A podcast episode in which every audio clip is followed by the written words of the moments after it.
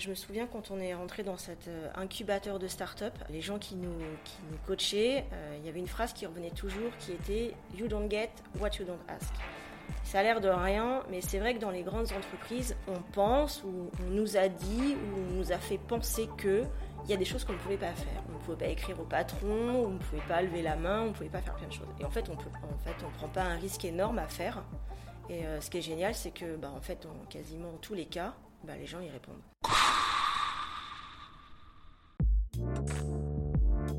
Bonjour à toutes et à tous, bienvenue dans ce podcast dédié aux intrapreneurs qui changent le monde et qui ont un impact sur la société et leur entreprise. Chaque mois, c'est le portrait d'une femme ou d'un homme qui transforme son entreprise de l'intérieur avec un objectif, donner du sens. Nous, on avait envie de vous faire connaître ces intrapreneurs for good, pour vous inspirer, vous donner envie de vous lancer. Parce que la meilleure preuve, c'est l'exemple. Alors, à vos oreilles Je suis Sophie Guignard, j'ai créé EnergyB, qui est une plateforme d'économie collaborative qui permet euh, de réduire la surproduction industrielle. L'objectif, c'est de connecter les opérationnels, donc on parle de maintenance manager, euh, d'ingénieurs électriques, d'ingénieurs mécaniques, qui, euh, dans les différentes usines de production du groupe, ont pour activité d'opérer et de maintenir ces usines de production. Et donc l'objectif, c'est de, connecter euh, les stocks de pièces de rechange euh, qu'ils gèrent avec l'ensemble du groupe pour pouvoir avoir la vision de ce qu'on a dans nos stocks. Ça permet euh, aux opérationnels, quand ils ont besoin d'une pièce pour réparer leurs équipements, de savoir qu'avec cette plateforme, ils savent directement qui peut avoir la pièce qui va les aider à réparer avant même d'aller chercher euh, chez les fournisseurs externes. Ça répond à plusieurs problèmes. Euh, quand on cherche à réparer, il faut savoir que ce sont des pièces qui sont très longues à fabriquer, voire qui sont dans des versions anciennes et donc parfois qui ne sont même plus fabriquées. Donc ça va réduire les délais euh, de, maintenance et donc d'éviter des pertes de production. Mais ça permet aussi à ceux qui ont trop de pièces finalement, qui ne sont plus nécessaires dans leur stock, bah, de les vendre tout simplement et de réduire leurs investissements. Et puis surtout, ça permet de mettre en place de l'économie circulaire à l'intérieur du monde industriel, ce qui n'existe pas vraiment encore aujourd'hui.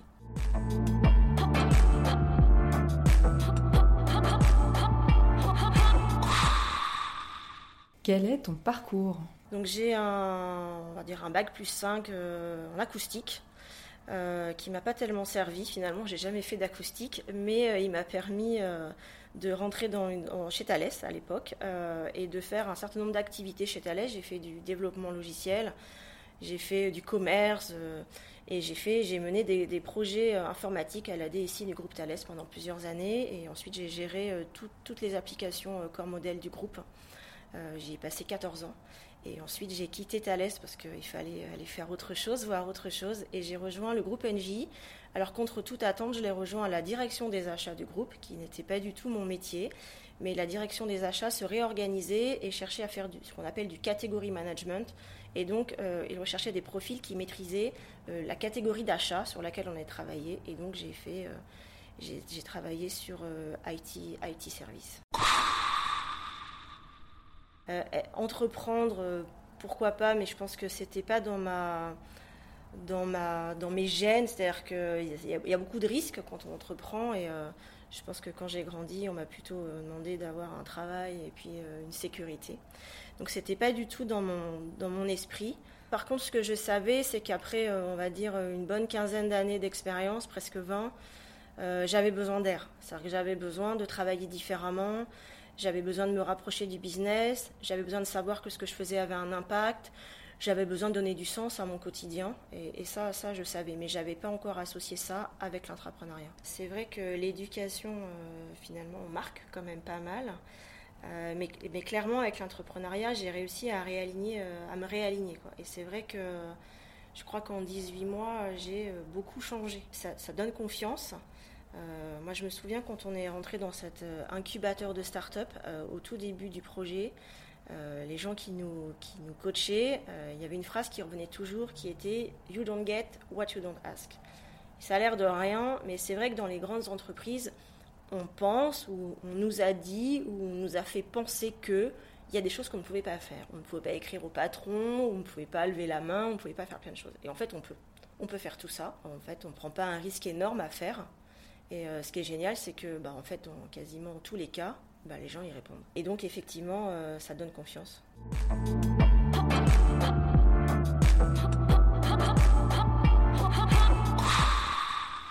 Comment as-tu développé ton projet? Début 2017, j'ai intégré NJ Digital, donc après avoir passé trois ans à la direction des achats du groupe.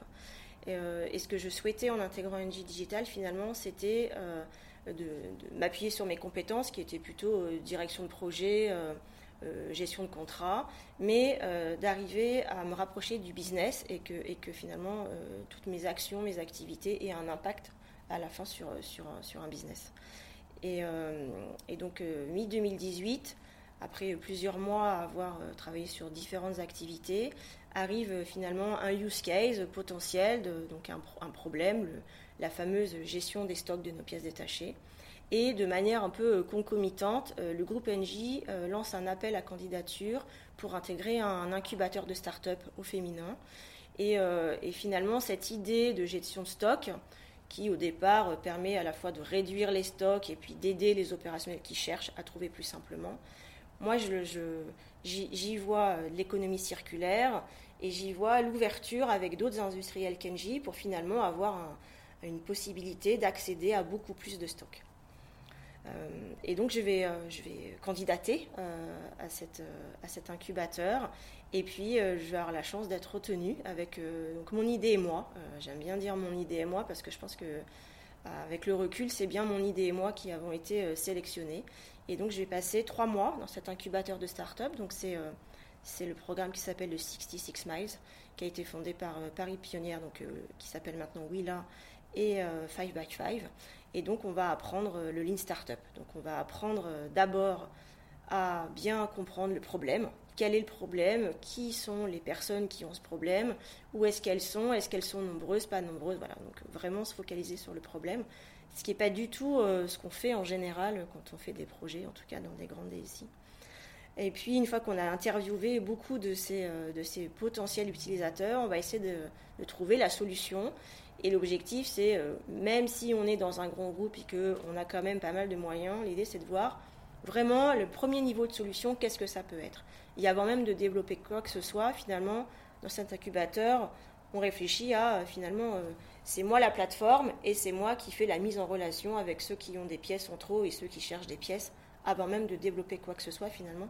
Ça coûte pas cher et ça permet vraiment de tester qu'on a bien compris quel était le problème. Euh, ensuite, on va travailler plutôt sur la partie euh, euh, market sizing, donc de qui on parle, combien il y a de personnes, où est-ce qu'elles sont dans le monde, est-ce qu'il y a un vrai business model, est-ce qu'à un moment donné on peut rentabiliser finalement toutes ces dépenses. Et puis, et puis on va apprendre à pitcher. Et puis en juin, on est en juin 2018 et donc on va pitcher devant une centaine de personnes puisqu'on est cinq entreprises à participer à ce, à ce programme et devant Mounir Majoubi qui est à l'époque le parrain de la promo et qui est ministre de l'économie numérique. Et après, je retourne chez Angie Digital. mais du coup, j'ai toutes les bases pour lancer, lancer la solution, la faire connaître euh, et, donc on va sortir en tout premier, une toute première version d'une solution. Euh, on est en novembre 2018 et on va, je vais créer finalement le, board, donc euh, on va dire un, simili conseil d'administration. Je vais aller chercher quelques patrons du groupe NJ qui, sont représentatifs de la population avec laquelle je veux travailler. Et je vais leur présenter la vision, euh, qu'est-ce qu'on veut faire, pourquoi on veut le faire euh, et quelles sont les prochaines étapes pour qu'ils du coup m'aident et, valident cette stratégie. C'est soutenu, donc euh, on est presque un peu plus d'un an après. Donc aujourd'hui, on a une solution qui est en production. J'ai créé une petite équipe, donc on est, on va dire, une dizaine de personnes avec des profils très différents on a à la fois des développeurs, euh, des designers, un product owner, donc qui est plutôt en charge lui de la, roadmap euh, fonctionnelle, donc toutes les grandes fonctionnalités. Euh, une Scrum Master, donc qui anime finalement. Donc on a des, on, travaille de manière agile. L'idée c'est de faire des petites choses, mais de les faire régulièrement pour bien montrer finalement qu'on avance.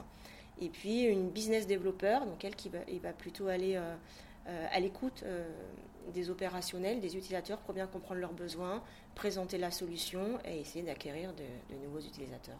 En fait, j'ai eu la chance d'allier mon poste chez NJ Digital. Alors, ce qu'il faut savoir, c'est qu'à la création d'NJ Digital, c'est une entité qui se crée, on a une vingtaine, une trentaine, et voilà, on, on, crée l'entité, et donc les postes sont pas clairement définis. On a des titres qui n'existent pas vraiment ailleurs, donc on est des use case experts, des, des head of quelque chose, voilà. Et donc, du coup, finalement, mon poste, je l'ai façonné pour pouvoir effectivement être dédié à temps plein à ce projet.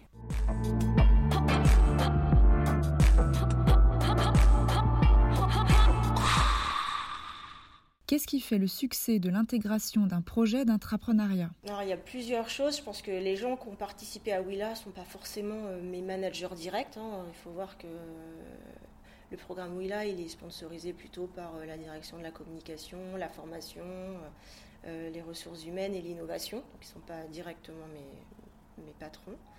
Euh, ensuite, moi, j'ai pas forcément dit que j'étais intrapreneur. En fait, intrapreneur, c'est pas quelque chose que tout le monde comprend bien. Donc, euh, moi, je le sais, mais il n'y a pas de statut de toute façon d'intrapreneur dans l'entreprise. pour moi, c'est plutôt une manière de travailler, plutôt que de me, voilà, de dire que je suis intrapreneur. C'est dans mon profil LinkedIn, je suis intrapreneur. Mais au quotidien, dans mon entreprise, ça, ça n'apparaît pas. Euh, par contre, pour moi, c'est clairement une façon de travailler qui n'est pas la même. Bah, c'est-à-dire que finalement, ce qu'on fait, c'est pas des solutions. On répond à des problèmes. Et ça, c'est, très différent. Euh, du coup, il faut des solutions qui soient souples, adaptables et qu'on soit capable de changer très vite pour toujours être sûr qu'on répond bien à la problématique. Euh, et puis, c'est aussi d'intégrer des compétences comme des designers, des UX designers qui, vraiment vont aller euh, s'assurer que le, parcours dans la plateforme, qui, donc, qui reste une solution digitale, il répond bien à la manière de travailler des, utilisateurs. Euh, c'est aussi euh, finalement être capable de, gérer une solution, mais de faire du business développement, de faire du marketing, de travailler sur un business model, puisqu'à un moment donné, bah, on, nous, donne des budgets. il faut être capable de savoir comment on va, se financer et comment à un moment donné on va ou pas atteindre l'équilibre. Après, euh, c'est clair qu'il y a quand même de la communication autour de l'intrapreneuriat. Euh, moi, j'ai souvent l'occasion de parler d'intrapreneuriat ou de comment je travaille euh, plutôt que de ce que je fais, finalement, de comment je le fais. Je pense que c'est aussi une manière de, faire savoir que c'est possible, que ça existe et que, ça, c'est autorisé. Alors après, est-ce que c'est autorisé de la même manière partout? Il faut aussi peut-être avoir la chance d'avoir des patrons qui sont un peu ouverts sur le sujet. Donc effectivement, ça, permet quand même de communiquer et de faire savoir. Ensuite, je pense que c'est quand même, euh, c'est quand même une façon de le faire différente. Alors c'est sûr que les quelques mois passés dans cet incubateur de start-up, ça permet de prendre confiance et de s'autoriser à faire les choses différemment. Même si très clairement, quand on revient dans l'entreprise, parfois il y a des process qui reviennent et qu'on aimerait bien essayer de, s'en passer ou d'alléger certaines choses. Ensuite, euh, voilà, intrapreneur. Euh, on vit forcément avec des, contraintes de l'entreprise et en même temps des bénéfices hein, liés au fait qu'on est dans une grande entreprise.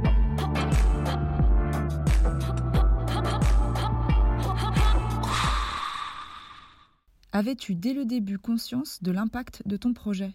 Alors, euh, assez vite, euh, j'ai senti qu'on pouvait, euh, en s'échangeant des pièces d'un endroit à l'autre, finalement, plutôt que d'en racheter chez les fournisseurs, les refaire fabriquer, on pouvait avoir un impact positif sur notre environnement, à condition évidemment de ne pas faire des transports trop longs et, trop impactants. Mais je pense que au fil du temps, je prends conscience que ce que j'ai vu est certes vrai, mais que probablement on peut faire bien mieux que ce que j'ai imaginé. C'est-à-dire? Bah, C'est-à-dire que en, ayant beaucoup beaucoup de stocks, c'est-à-dire en connectant donc nos pièces détachées d'Engie, mais peut-être de partenaires euh, euh, d'Engie industriels avec lesquels on a envie de partager nos stocks, on va pouvoir proposer beaucoup plus de volume finalement dans des zones géographiques du monde et éviter des transports qui, eux, ont un impact négatif et donc du coup améliorer l'impact. Euh, et puis surtout, on a vu dans ces derniers mois qu'on avait une connaissance énorme de tous nos opérationnels, qu'on connaît énormément de personnes qui, elles, ne, se connaissent pas du tout, qui ignorent même qu'elles existent finalement. Euh, qui travaillent soit sur des, usines de production thermique, soit sur des parcs éoliens, des parcs solaires, des systèmes de cogénération, des services à nos clients. et finalement, toutes ces personnes, elles ont le même type de problème. Elles utilisent tous des équipements électriques, par exemple. Et puis, pour la plupart, elles utilisent le même type d'équipement électrique. Et on voit bien que finalement, on va aussi pouvoir amener de la collaboration, une communauté, on va dire, d'entraide, de partage et de solidarité qui n'existe pas du tout aujourd'hui.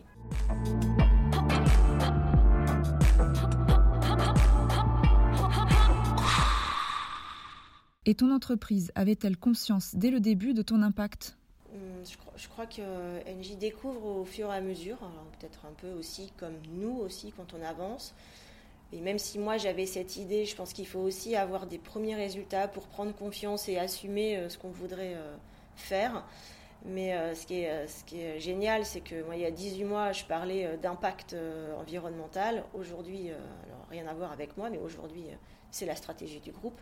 Donc du coup, c'est une confirmation que ce que je fais a du sens. En tout cas, a encore plus de sens aussi maintenant pour NJ. mais je pense qu'on découvre au fur et à mesure. Et c'est ça qu'il faut être capable de, de faire et d'assumer, alors que ce soit nos managers ou, nous-mêmes finalement, c'est de savoir que finalement, euh, tous les trois mois, tous les mois, voilà, les choses évoluent, elles bougent et il faut pouvoir se remettre constamment en question.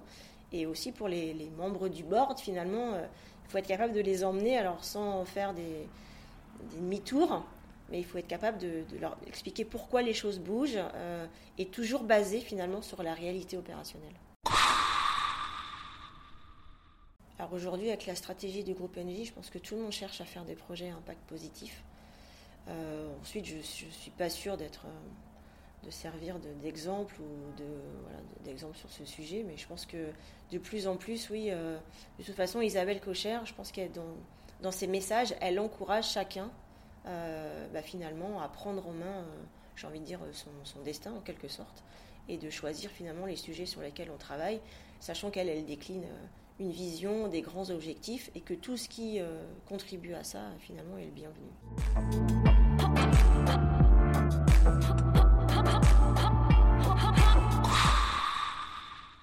Avais-tu intégré dès le départ la partie impact au même niveau que la partie business? Non, je pense qu'au début, on est plutôt sur du business quand même. Euh, et l'impact, il arrive après. Euh, et puis maintenant, euh, je pense que l'impact, il est aussi important que le business. C'est-à-dire qu'effectivement, on voit bien que bah, le, monde dans lequel on vit nous oblige à pas faire juste du business. Et de toute façon, moi, les opérationnels qui travaillent sur cette plateforme avec moi, ils n'ont pas vraiment envie que je me fasse de l'argent sur leur dos. Ils n'ont pas vraiment envie que je, les utilise finalement pour gagner de l'argent. par contre, que voilà, tous ensemble, on fasse en sorte de se faciliter la vie et que évidemment euh, la plateforme que je propose et les services que je propose ils soient à un moment donné rémunérés, ça fait du sens. Mais euh, le sujet, par exemple, quand on a démarré, on, se, nommait plutôt une marketplace où on pouvait vendre et acheter. Vendre et acheter, marketplace, ça fait très mercantile et ça plaît pas trop à nos opérationnels. Et donc l'idée, c'est pas forcément que de vendre et d'acheter, mais d'aller trouver des contacts, de partager des informations et de partager aussi euh, bah, finalement euh, son stock et de, s'assurer qu'on va avoir un soutien de ses, de ses, de ses pairs finalement.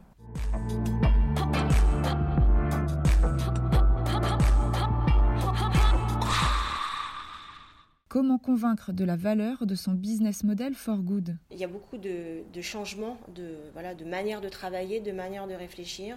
Il y a effectivement des KPI, euh, on va dire, financiers, euh, mais justement, moi, j'essaye de rajouter des KPI au-delà de la finance, notamment sur, euh, on va dire, l'utilisation, l'interaction sur la plateforme. Est-ce que les gens viennent et reviennent? Est-ce qu'ils y restent longtemps? Est-ce qu'ils y, échangent des informations? Est-ce que du coup, c'est un moyen aussi pour eux de, trouver des réponses à leurs questions?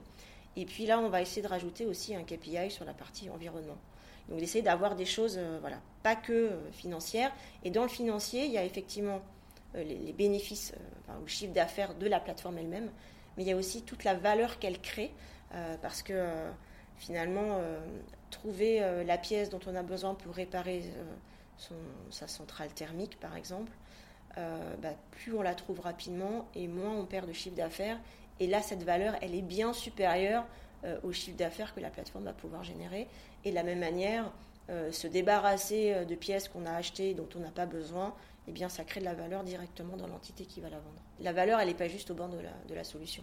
elle est aux bornes des services qu'elle propose. Euh, c'est certainement en multipliant euh, ce, type de services et en, regardant la valeur un peu différemment qu'on va pouvoir faire évoluer effectivement les mentalités de l'entreprise, mais peut-être même euh, au-delà de l'entreprise, parce qu'on voit bien toujours que finalement les actionnaires des grandes entreprises, ils regardent aujourd'hui que la valeur, ils ne regardent pas les autres KPI. Donc je pense que le chemin est encore long.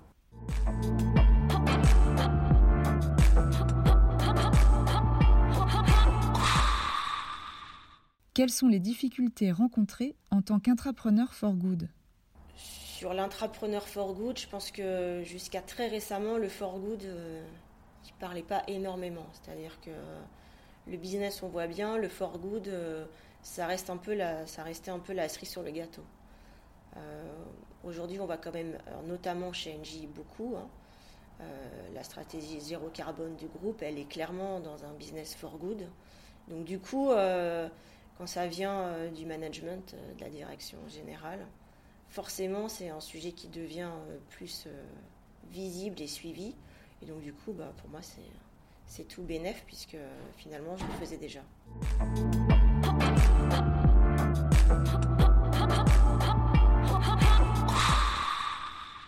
Est-ce que la coopération est l'ingrédient clé du succès des projets à impact? Engie euh, participe à une coalition avec deux autres entreprises qui sont Danone et BNP Paribas euh, sur euh, l'intrapreneuriat, puisque du coup chacune de ces trois entreprises mène des actions, on va dire, localement dans, sa société sur l'intrapreneuriat et notamment l'intrapreneuriat for good.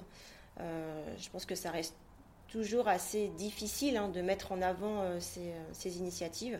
Et donc le fait de s'associer en coalition, bah, permet déjà de savoir qu'on n'est pas seul.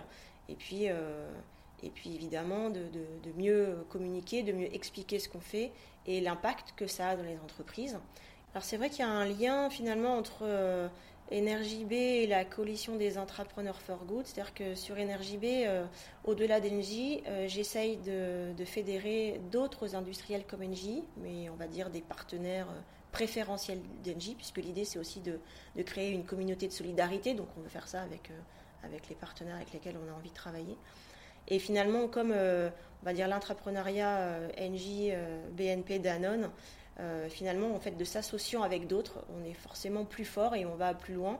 Je pense que c'est aussi les temps ont changé, c'est-à-dire qu'avant on était un peu chacun dans sa société à essayer de se protéger de l'extérieur. Je pense qu'aujourd'hui le monde bouge et, euh, on voit bien que l'association avec euh, d'autres qui euh, ont, on va dire, les mêmes valeurs que nous permet d'aller plus loin et d'aller plus vite.